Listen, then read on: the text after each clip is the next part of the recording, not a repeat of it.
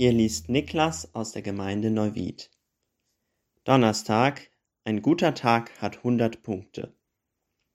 Zu der Zeit kam Johannes der Täufer und predigte in der Wüste von Judäa und sprach: Tut Buße, denn das Himmelreich ist nahe herbeigekommen.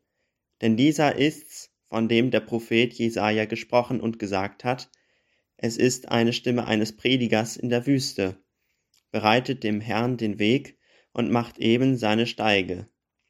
Er aber, Johannes, hatte ein Gewand aus Kamelhaaren an und einen ledernen Gürtel um seine Lenden, seine Speise aber waren Heuschrecken und wilder Honig.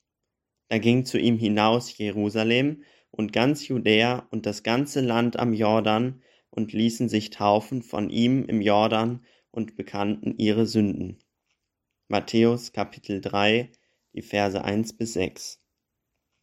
Wenn heute Jugendliche auf den Straßen rufen, kehrt um, die Welt steht in Flammen, erinnert mich das sehr an Bußprediger wie Johannes den Täufer.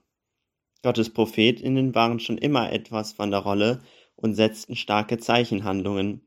Wieso sollte Gott nicht auch heute durch prophetische Stimmen zu uns sprechen und uns warnen? Fridays for Future warnen vor einer Welt, die zur Wüste wird. Johannes predigt in einer Wüste, von dem nahe herbeigekommenen Himmelreich.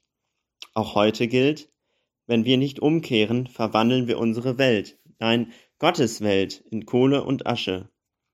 Zu moralisch? Vielleicht. Aber auf jeden Fall die physikalische Folge unseres bisherigen Lebensstils. Dabei ist es ja nicht so, dass wir nicht die Wahl hätten, anders zu leben. Mit den Rhythmen von Gottes Schöpfung, mit Sabbatruhe, von der Schöpfung und mit ihr statt dadurch, dass wir sie konsumieren, als gäbe es keinen Morgen.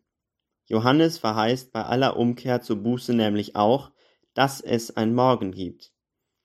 Schau dir heute doch mal die App an, ein guter Tag hat 100 Punkte und versuch bis Sonntag unter 100 Punkte am Tag zu kommen. Dann findet dein Leben innerhalb der planetaren Grenzen unseres Ressourcenverbrauchs statt. Alternativ kannst du auch den CO2-Rechner benutzen.